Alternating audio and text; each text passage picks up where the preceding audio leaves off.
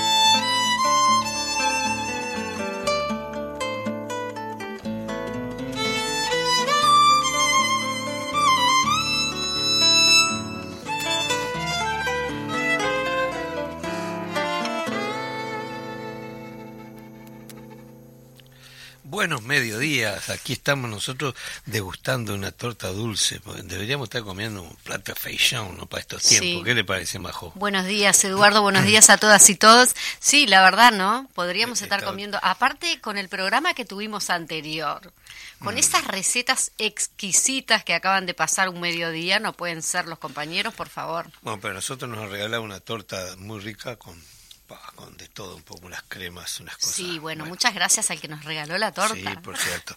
Bueno, y los recibimos a todos escuchando eh, esta milonga que se llama Frontera. Yo compuse para el disco Mandala y eh, no es mi costumbre pasar muchas cosas de, de las que yo hago, no me parece muy ético, pero bueno, tenía ganas de compartir esta milonga y sobre todo escuchar a ese violín maravilloso, Federico Britos, un músico uruguayo que vive en Miami hace muchos años, considerado uno de los más importantes violinistas ya del mundo.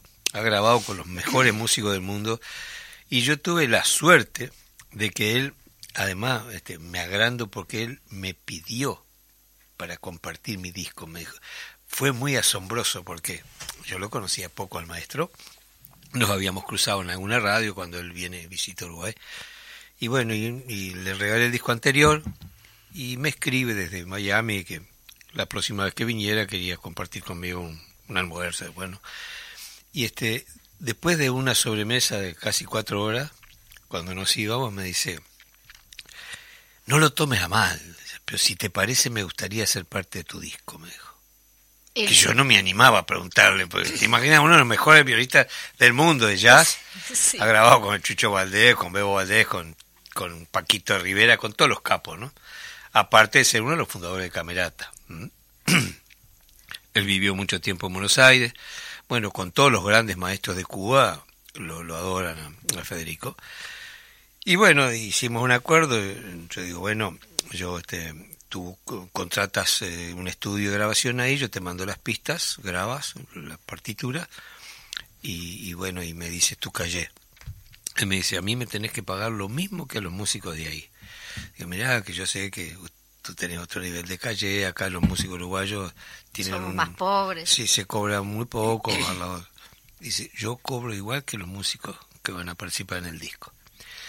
Y bueno, y así fue, le mandé el trabajo Incluso hay otra canción ahí que eh, preví la, la, posibilidad de darle mayor protagonismo, entonces le dije, mira Federico, hice toda la, la, música con la participación tuya, pero después repetí toda la armonía para que vos hagas lo que quieras encima de eso. y bueno, me manda, me manda el material y me dice, bueno, todo lo que no te guste, sacalo lo escuché y digo, no toquen nada, esto es maravilloso. y bueno, ese disco para mí fue una experiencia muy rica por trabajar con gente muy querida, ¿no? Eduardo, hablando de eso, este, bien, muy lindo eh, que bueno, el programa anterior no, no pude este, participar, pues estaba un poquito engripada que, que aún sigo, ¿no? Viste que, que ahora las gripes te duran mucho. Ah, sí, sí, vienen bien duraderas. todo el mundo. Vienen quedadoras. Y no se van, no te dejas. Sí, bueno, yo, yo había, me había agarrado COVID de vuelta, lo que pasa es que lo cansé al bicho, ya venía.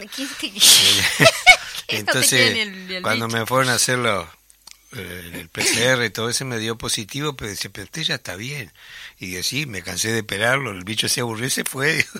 Pero no, ya estoy este, en carretera otra vez y por suerte no me agarró como la primera vez que, me agarró cuando todavía no existían las vacunas. Y bueno, ya me agarró con todas las vacunas y fue mucho más benévolo conmigo. A lo que iba justamente, Eduardo, es que tuvimos una invitada de lujo, esta chica muy joven, ella, para Melanie tener, Melanie, para tener tanta tanta trayectoria, ah, digamos, a nivel este artístico, ¿no? Por los 25 años. 28 eh, tiene, 28, ahí va. Le saqué, saqué unos añitos. Sí. Eh, y estamos con esa tendencia de, la, de, las, de los actores, actrices, músicas, músicos eh, jóvenes. En este caso yo, yo quiero mencionar justamente que se va a realizar en realidad en el 2023 el Festival de las Escrituras de las Diferencias.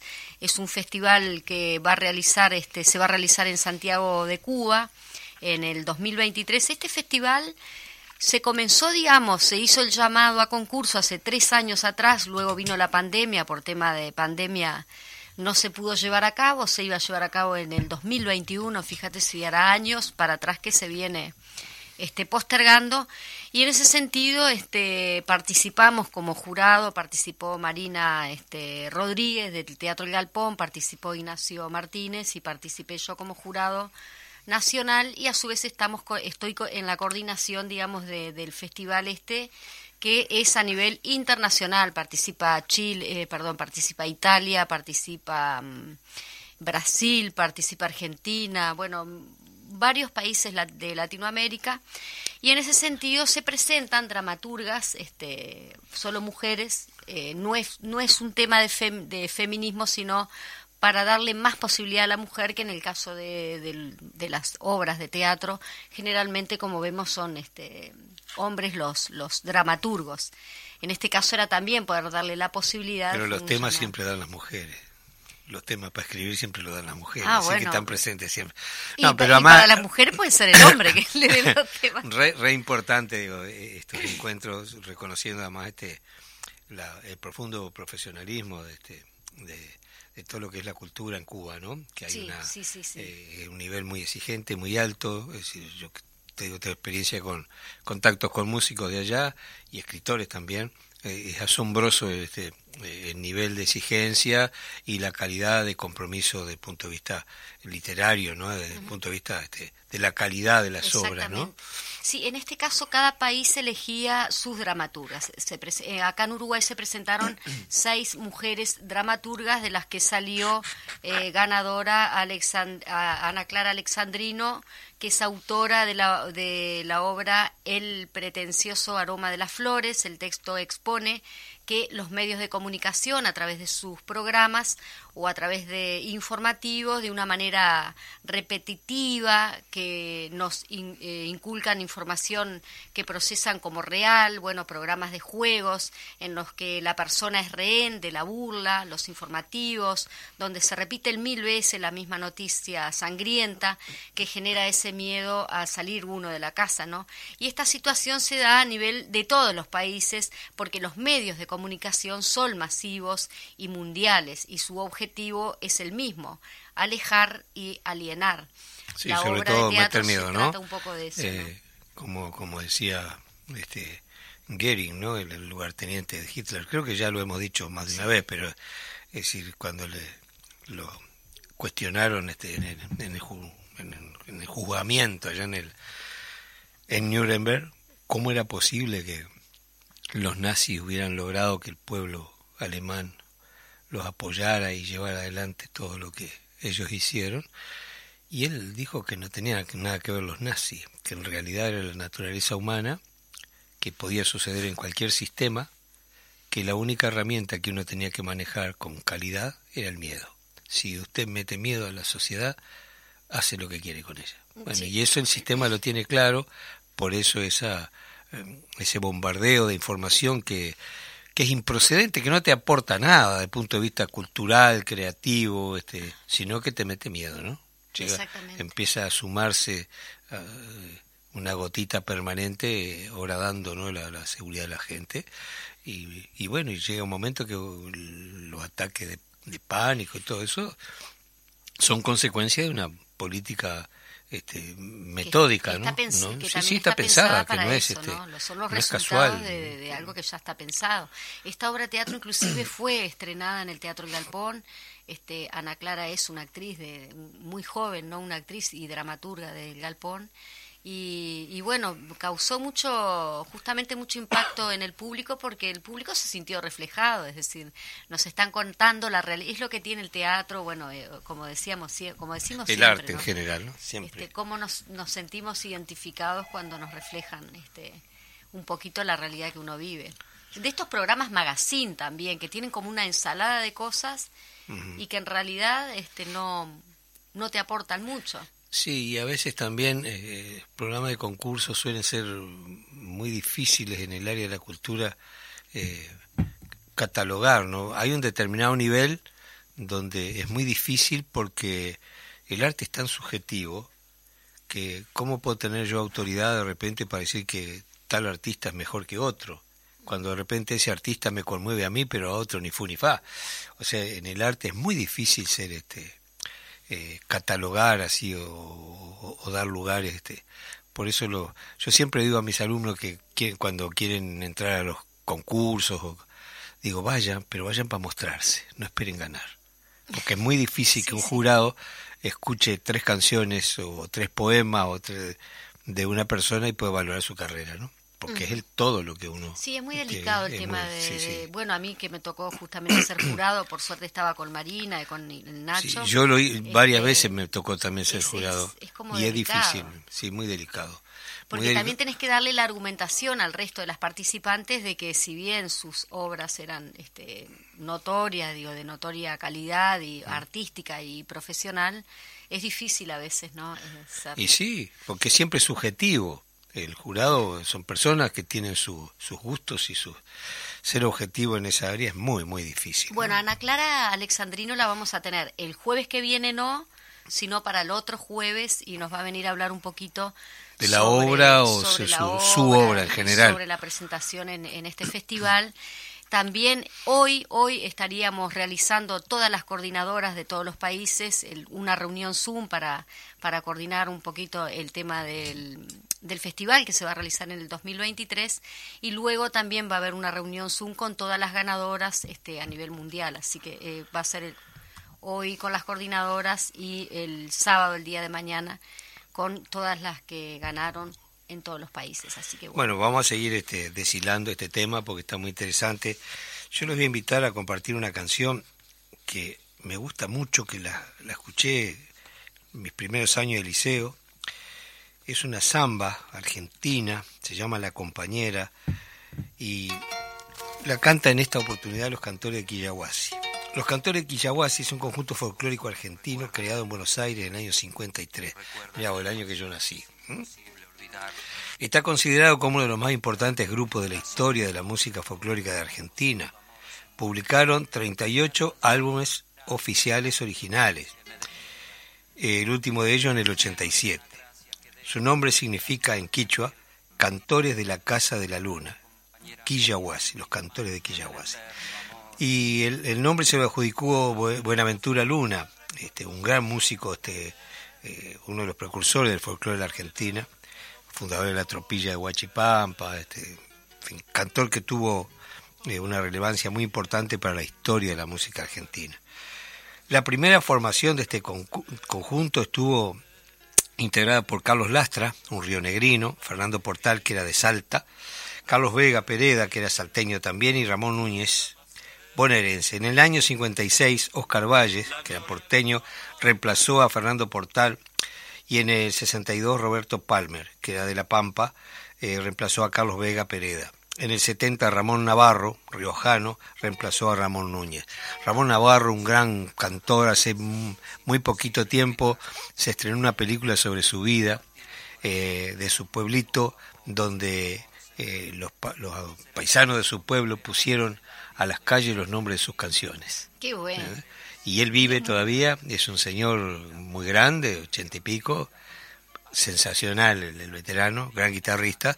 Eh, quienes recuerden aquel disco llama Los Caudillos, que hizo Félix Luna junto con mm, Ariel, mm, bueno, ya me voy a acordar, este, el gran pianista argentino, eh, me agarra el viejito alemán y me, me, empuja la idea.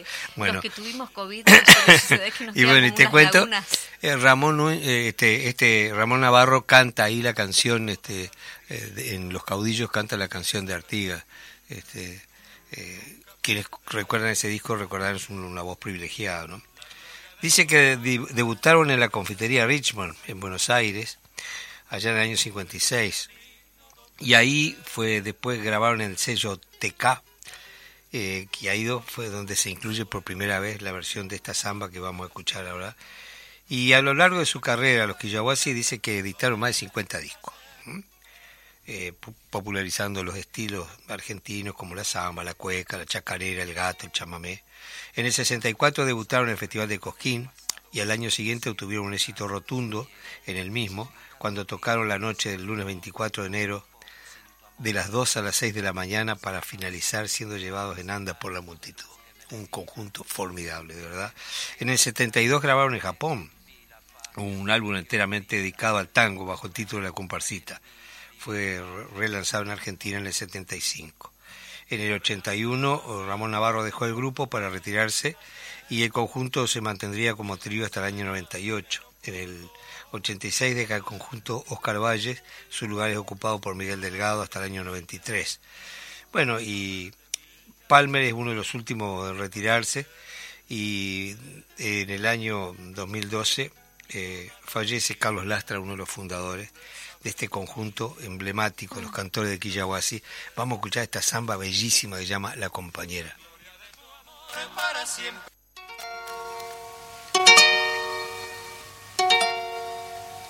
Tantas cosas nos recuerdan el pasado que es imposible olvidar lo que se quiere. En cada latir el corazón te nombra y poco a poco sin tu amor se muere. Será tan solo mi esperanza el hálito de luz que me dé vida y esperaré del cielo alguna gracia que deje en mí la paz de aquel que olvida. Adorada compañera mía, divina magia del eterno amor renace en esta samba el recuerdo del ayer y esta soledad que no puedo comprender. Toda la alegría de saberte mía nunca más se detener. Toda la alegría de saberte mía nunca más se La gloria de tu amor para siempre ya se fue por ese camino donde no ha de volver. No tengo consuelo cuando me desvelo sin acariciar tu piel. No tengo consuelo cuando me desvelo sin acariciar piel. En la soledad de mi pobre alma cantaré para recordarte y andaré sin tener un consuelo para mi dolor.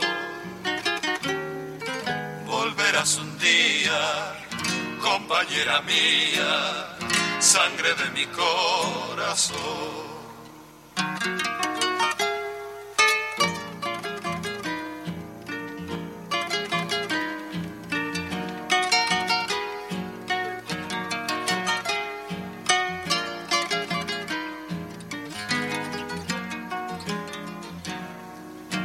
Te veo en el paisaje donde con Dios está y al altar del cielo le pido sin cesar. Lleve a mi destino por ese camino donde te pueda encontrar. Lleve a mi destino por ese camino donde te pueda encontrar. La magia de tu encanto alumbra mi si florece el llanto en las sombras de mi andar. Cuando tu presencia llega tras la ausencia en mis noches al soñar. Cuando tu presencia llega tras la ausencia en mis noches al soñar en la soledad de mi pobre alma cantaré para recordarte y andaré sin tener un consuelo para mi dolor. Volverás un día, compañera mía, sangre de mi corazón. Qué maravilla recordar estas zambas. Bueno, sé que hay gente ahí que, que nos mandó saludos porque están escuchando. Bueno, me alegra muchísimo porque son parte del sonido que ha formado nuestra nuestro camino ¿no? de, cultural. Y yo recuerdo que esta canción la cantaba un grupo del liceo, que estaba Carlitos Benavides como primera voz, eh, Carlitos Basalucci y varios músicos de Tacuarembó. De algún modo fueron quienes estimularon también que yo eligiera este oficio, ¿no? Recuerdo en la Laguna de la Banderas, en Tacuarembó, donde ahora se hace la Patria Gaucha, eh, cuando terminó primer año del liceo, recuerdo que generalmente viste, vos te vas de pachanga con, con, los compañeros estudiantes, a más primer año del liceo, imagínate. Eh, y allá estaba toda la barra con las guitarras cantando y cantaban esta canción. Y a mí me encantó eso, esos punteos de las guitarras de, de estos músicos que además fueron este, eh, no solo grandes cantores, sino excelentes guitarristas, los arreglos musicales eran muy, muy buenos, eh, y ya te digo, dejaron este, un trabajo de gran calidad que deberíamos seguir escuchando para conocer también todo el desarrollo de la cultura de nuestros pueblos, ¿no? Cómo a cada uno le queda en la retina, ¿no? Porque así como tú, Eduardo, contás y vaya si es importante eso que estás diciendo, porque gracias a eso tenemos un gran músico y cantante como lo sos. Pero yo recuerdo cuando mi viejo, eh, mi viejo era artesano del mimbre, hacía todo, todos objetos de mimbre, ya sea Moisés, canasto para las damajuanas, todo cosas de mimbres y de mimbre y escuchaba en el taller en el taller de, de mimbre donde él trabajaba en casa lo escuchaba y, me retro, me, retrotrae, me retrotrae a esos momentos también la música esta que acabamos de escuchar. Sí eh, antes se pasaba muchísimo música Ahora creo que la radio se habla demasiado. Este, habría que pasar un poquito más de música. Acá me dice eh, Ana Urtiaga, que le mando un besito a la compañera, dice, divino programa el de hoy, túnel del tiempo con mi infancia con estas canciones, justamente lo que me estaba sucediendo a mí también. Qué lindo. Bueno, si eh, podemos... Gracias por regalarnos esta. Mira, y ahora vamos a escuchar la voz, la voz nuestra más representativa, eh, nutriéndose también del cancionero latinoamericano. Eh, en esta oportunidad una versión de una formidable milonga de Don Atahualpa Yupanqui, esas milongas medias polqueadas del litoral, que no son exactamente parecidas a las milongas nuestras, pero la voz del cantor y su guitarra la llevan a una dimensión eh, muy amplia. Alfredo Citarrosa, sin caballo y en Montiel. Mm.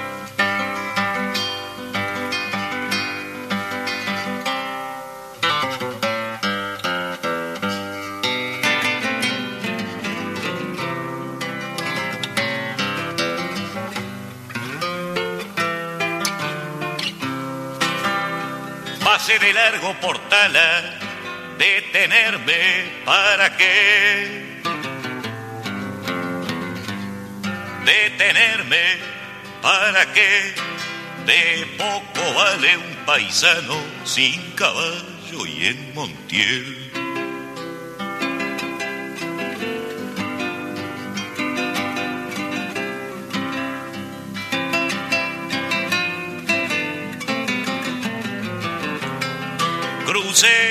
Por Altamirano, por Sauce Norte crucé, barro negro y huellas hondas, como en denantes hallé, de recuerdos y caminos, un horizonte abarqué, lejos se fueron mis ojos, como rastreando el ayer.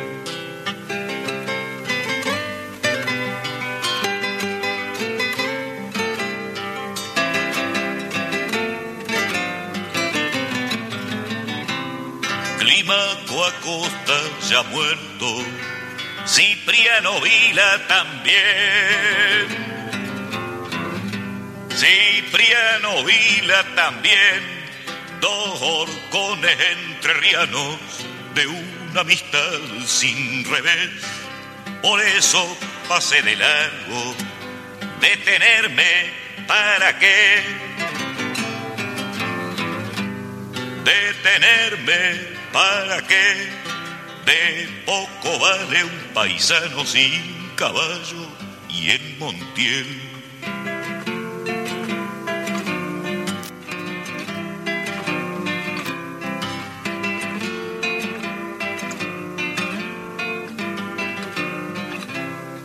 Sin canto pasaba el río, ¿para qué lo iba a tener? Ancho camino de fugas, callado tiene que ser. Con mirada de otros años y otros tiempos contemplé sobre un mangrullo de talas el palmeral de Montiel. La sombra de mi caballo junto al río divisé, se me enrollaban en el alma las leguas que anduve en.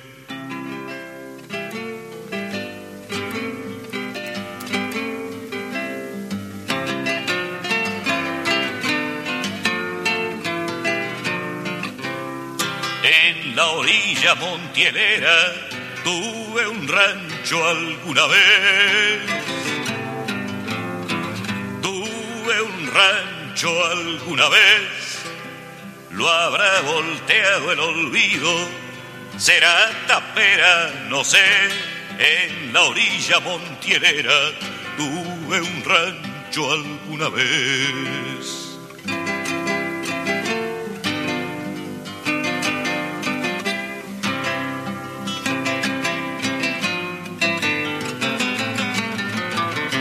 Por eso pasé de largo, detenerme para qué, detenerme para qué, de poco vale un paisano sin caballo y en Montiel.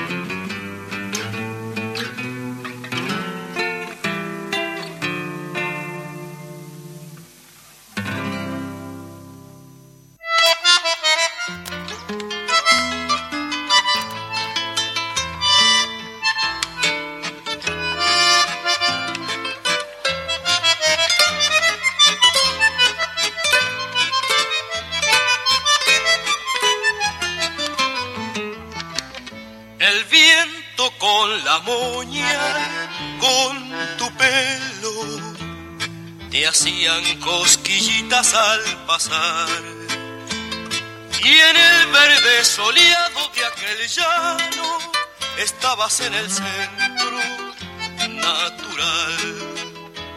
Y en el verde soleado de aquel llano, estabas en el centro natural. Estaban los hoyitos de tu cara, solamente de malos porque sí. Y el mundo de tu risa estaba en ellos, abierta flor de un corazón feliz. Y el mundo de tu risa estaba en ellos, abierta flor de un corazón feliz. Tú no me ves, pero te estoy mirando. Tal vez mejor soñar. Cuando miraba triste tus cabellos desde mi guardapolvo de escolar. Cuando miraba triste tus cabellos desde mi guardapolvo de escolar.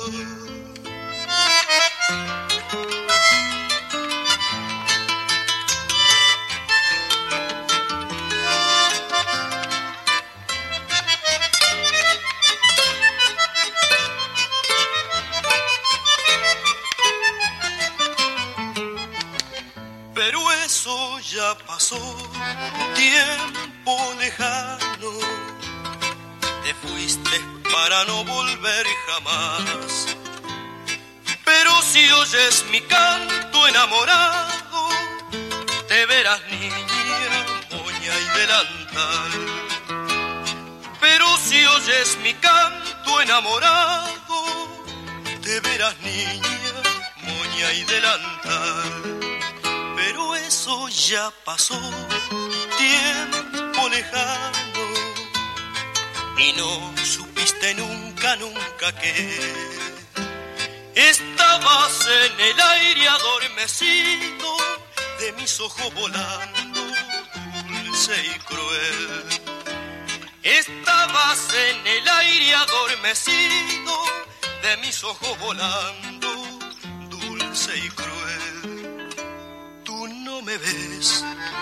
pero te estoy mirando, tal vez mejor soñar. Cuando miraba triste tus cabellos desde mi guardapolvo de escolar. Cuando miraba triste tus cabellos desde mi guardapolvo de escolar.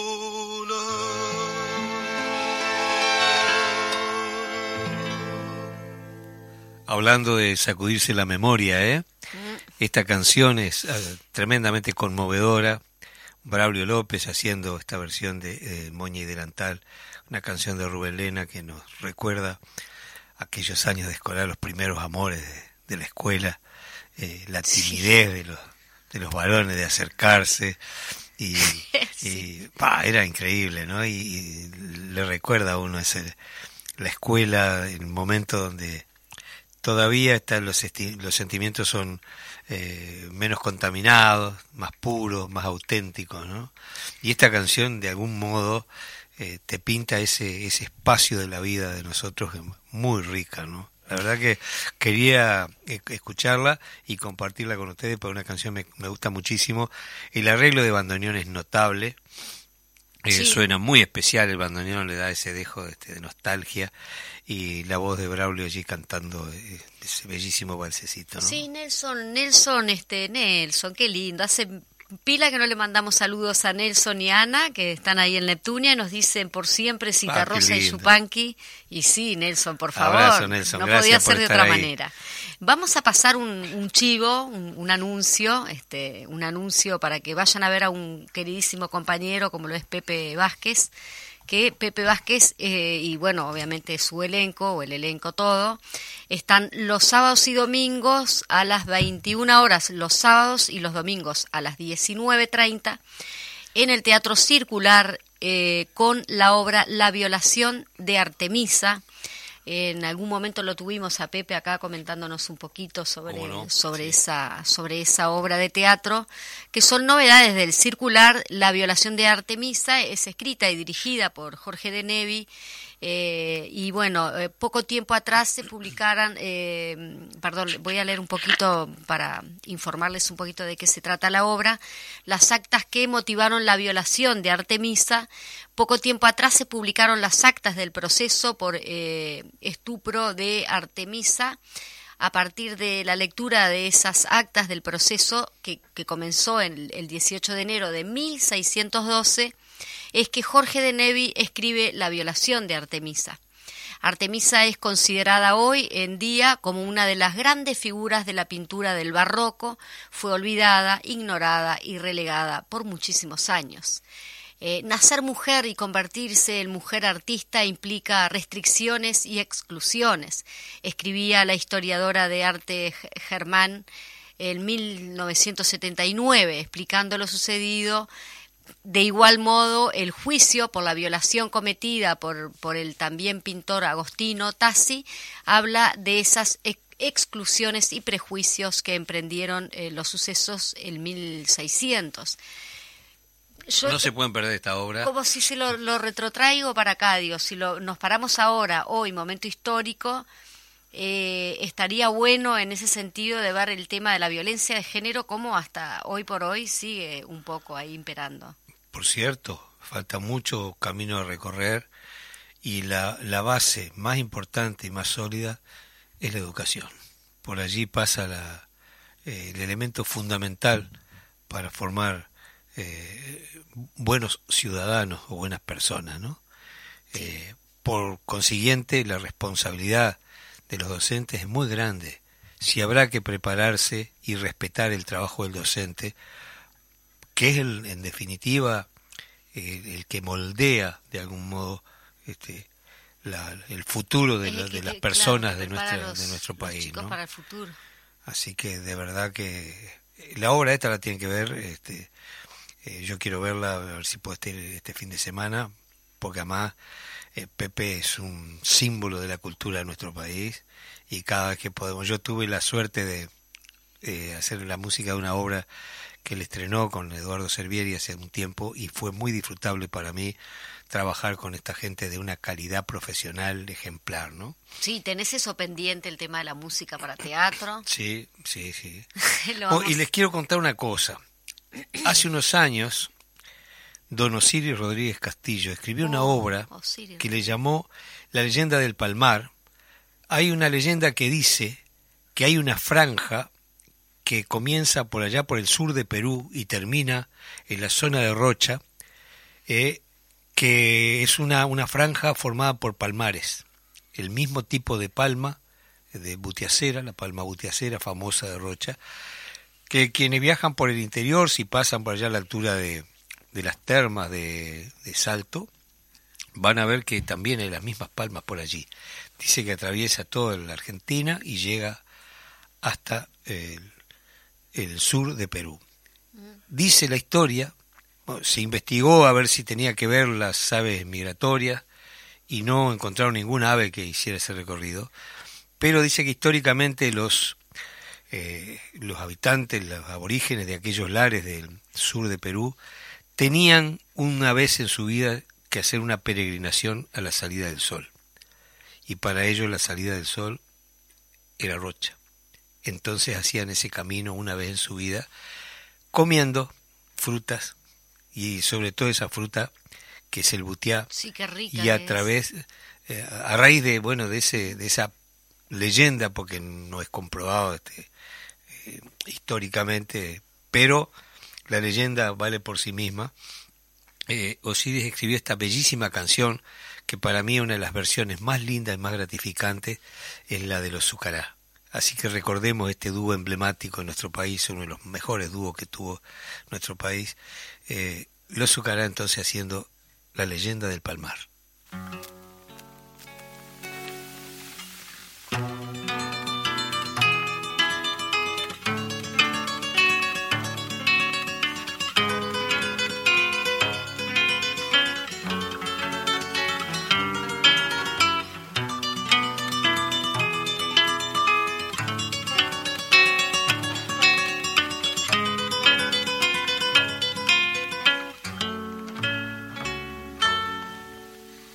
El Uruguay al despertar besa la luz recién nacida en el palmar. Madrugador viento arachar besa la piel del viejo mar. Madrugador que despertando al mejillón y al calamar cubre el herido amanecer de yodo y sal.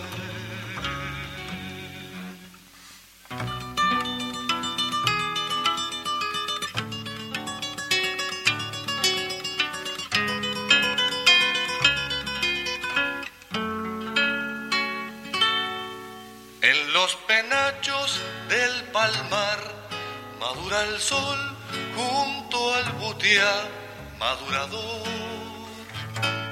Es una loma al despertar, lenta cadena que se tiende junto al mar. Pago del sol se baña en luz el Uruguay.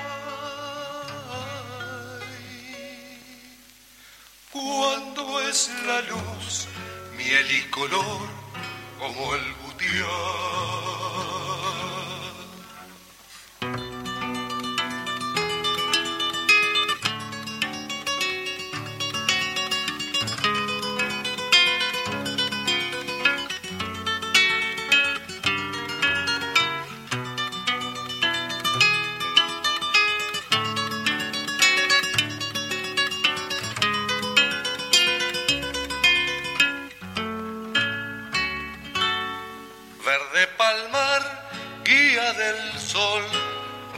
Que fue de puro cobre, te sembró.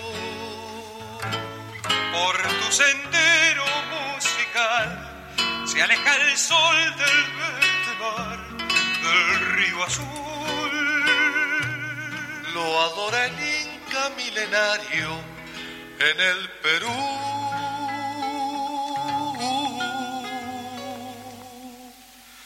Pero yo sé que como eres tú.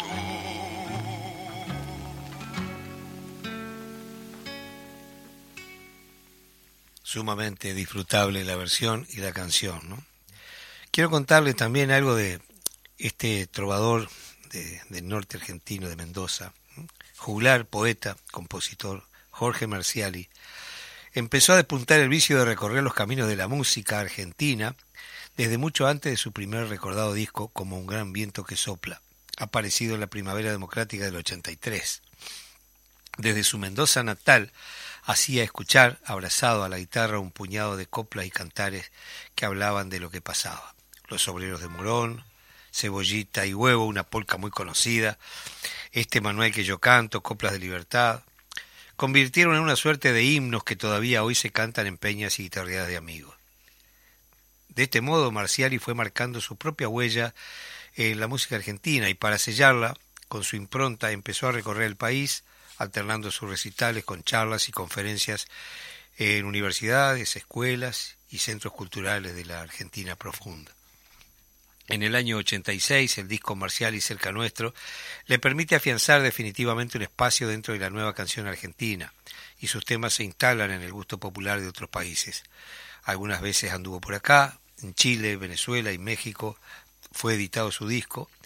Su tercer registro discográfico del año 90, Marcial y de Diario, con portada de, el gran eh, Sabat, Hermenegildo Sabat, ese dibujante uruguayo maravilloso que se fue a vivir a Argentina. Y la presentación es de María Elena Walsh, así que imagínate. Cuatro años más tarde, convocado para componer las canciones del largometraje El General y la Fiebre, dirigido por Jorge Coxia. Además debuta como, como actor en la película esa, ¿no? El General y la Fiebre. Su fidelidad con los géneros del canto popular, su rescate de ritmos olvidados como la refalosa, la polca y la cueca, y su valorización de la letra en el cancionero argentino son tres características que han mantenido a Marcial y entre los artistas más respetados de la música argentina. En noviembre del 97 obtuvo con su obra El Niño de la Estrella el primer premio para el rubro canción en el certamen organizado por la Federación Uruguaya Universitaria perdón, Argentina, FUA, y la multisectorial de apoyo a Cuba, una canción como homenaje, eh, una canción infantil, era homenaje al comandante Ernesto Che Guevara. En el año 99 edita Miradas, que de allí vamos a escuchar una canción ahora, su cuarto álbum, y en octubre de ese mismo año es declarado Maestro del Alma por la Secretaría de Cultura de Gobierno de la Ciudad de Buenos Aires. En el 2000 aparece ¿Y por qué? Otro de sus discos, eh, un disco con 12 canciones para niños y en el 2004 edita Pa' Dentro, un trabajo en el que profundiza su visión de la música argentina de raíz criolla.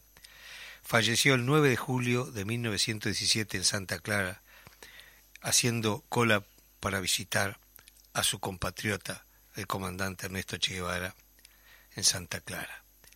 Y vamos a escuchar esta bellísima canción que se llama Regalo de Reyes.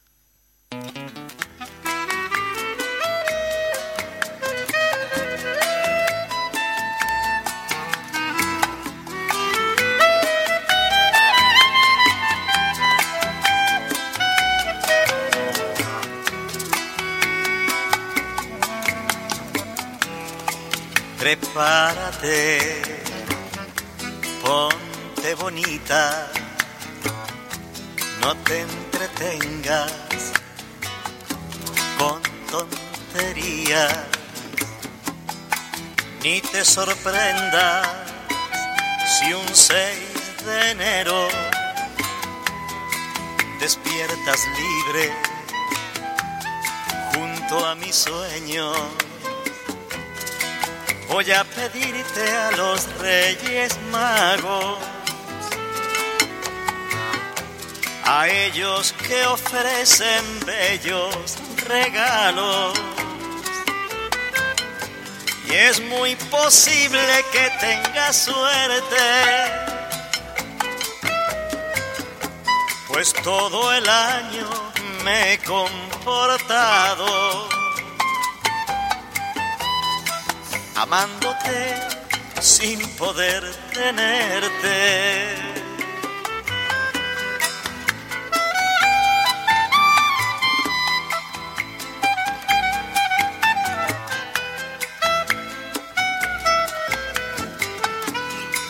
Prepárate, ponte bonita, no te distraigas con niñería. Prepárate y ponte un moño como un regalo para mi asombro. Voy a escribir a los reyes magos. Pondré una carta entre mis zapatos para pedirles enamorado piel, tu risa, tus ojos mansos.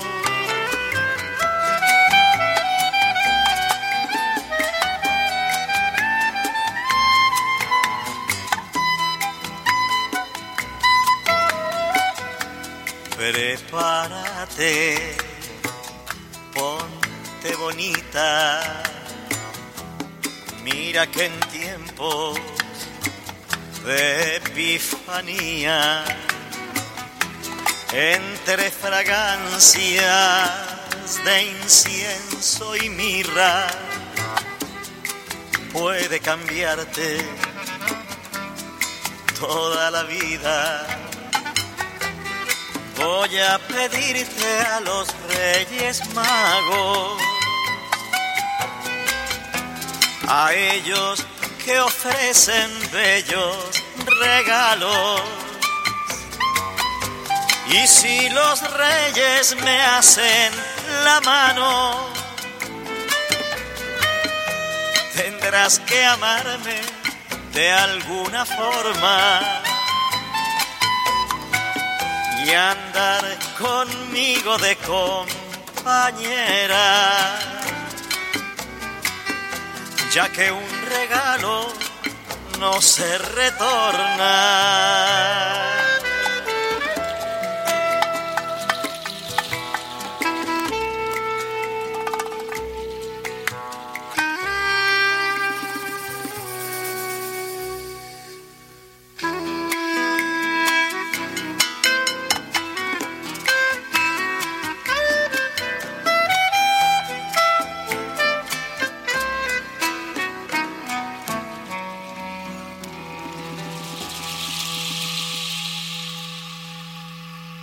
Increíble, ¿no? Qué forma eh, tan original de conquista, de, ¿no? de conquistar, de conquistar. Hoy, sí, hoy los no se pueden quejar con la música. Los regalos no se devuelven, dijo Locos. Así que si, si me trajeron los Reyes Magos, me va a tener que poner en un lugarcito. Los bravos. sí, porque si es placentero está lindo, Y bueno, pero. Vamos a ir eh. adelantándole a la audiencia que el jueves 16 de junio a las 19.30 horas en el planetario eh, se realizará un lanzamiento de dos producciones sobre la astronomía de los mayas y de los aztecas, con la presencia de eh, su directora, la doctora Milagros Vázquez, directora también del Planetario de Cancún, y también con el, con el director de- del Planetario, Oscar Méndez, que lo vamos a tener en el programa que viene, en ese intercambio de culturas. eh, de ella de Cancún y, y Uruguay que va- van a realizar esta exposición o este, mejor dicho, intercambio cultural eh, allí en el planetario. Vamos a estar con Oscar Méndez y la, y la directora que viene justamente de, de México. Está lindo para ir a Cancún ahora que Sí, está capaz frío que acá. ya ¿no? hacemos el, el nexo Bueno. con ella y nos vamos todos bueno, a México. arrancamos, eh, arrancamos ya, porque ya tenemos ella. que irnos ya, tenemos que Sí, arrancar ya. hoy estoy de espalda, Y bueno, y el- nos vamos a ir escuchando a este grande, este Gustavo Nochetti, este cantor excepcional, que bueno, la vida tronchó su carrera tan joven, un excelente intérprete de tango, probablemente de los más destacados que, que hubieron en el Río de la Plata en los últimos años. Escuchando a Piazzolla en este emblemático Libertango, y vaya un abrazo grandote a todos, muchas gracias a Fede, que nos comió la mitad de los bizcochos que teníamos, pero bueno. Ay, este, pero qué exagerado que es eso. no, no los comió él, entonces lo comiste vos, porque no hay más nada. Bueno, gracias Bueno. por estar con nosotros siempre en la audiencia también. Bueno, gracias a ustedes. Abrazo grandote. Nos vemos la semana que viene. Eh, vamos a escuchar buena música y a comentar sobre cosas de la cultura que nos interesan a todos. Abrazo grande. Chao.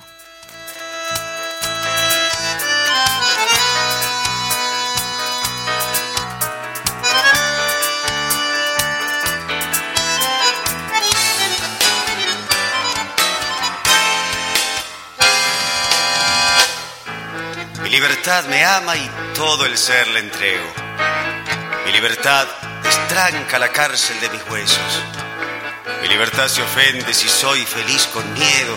Mi libertad desnuda me hace el amor perfecto. Mi libertad me insiste con lo que no me atrevo. Mi libertad me quiere con lo que llevo puesto. Mi libertad me absuelve si alguna vez la pierdo por cosas de la vida que a comprender no acierto. Mi libertad no cuenta los años que yo tengo, pastora inclaudicable de mis eternos sueños. Mi libertad me deja y soy un pobre espectro. Mi libertad me llama y en trajes de alas vuelvo. Mi libertad comprende que yo me sienta preso de los errores míos, sin arrepentimiento.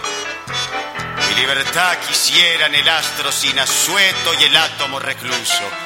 Ser libre, qué misterio. En su vientre mi madre me decía, ser libre no se compra ni es dádivo favor. Yo vivo del hermoso secreto de esta orgía. Si polvo fui y al polvo iré, soy polvo de alegría y en leche de alma premio mi libertad de mi flor.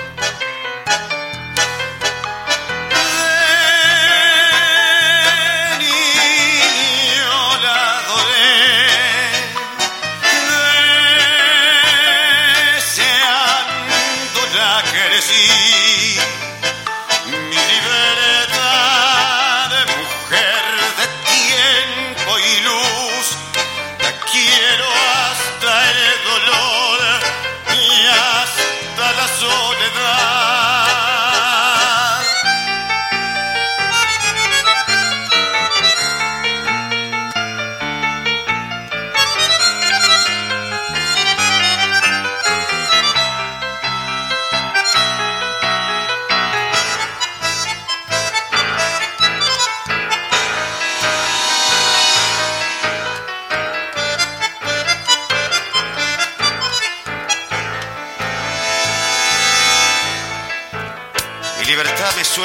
mis amados muertos.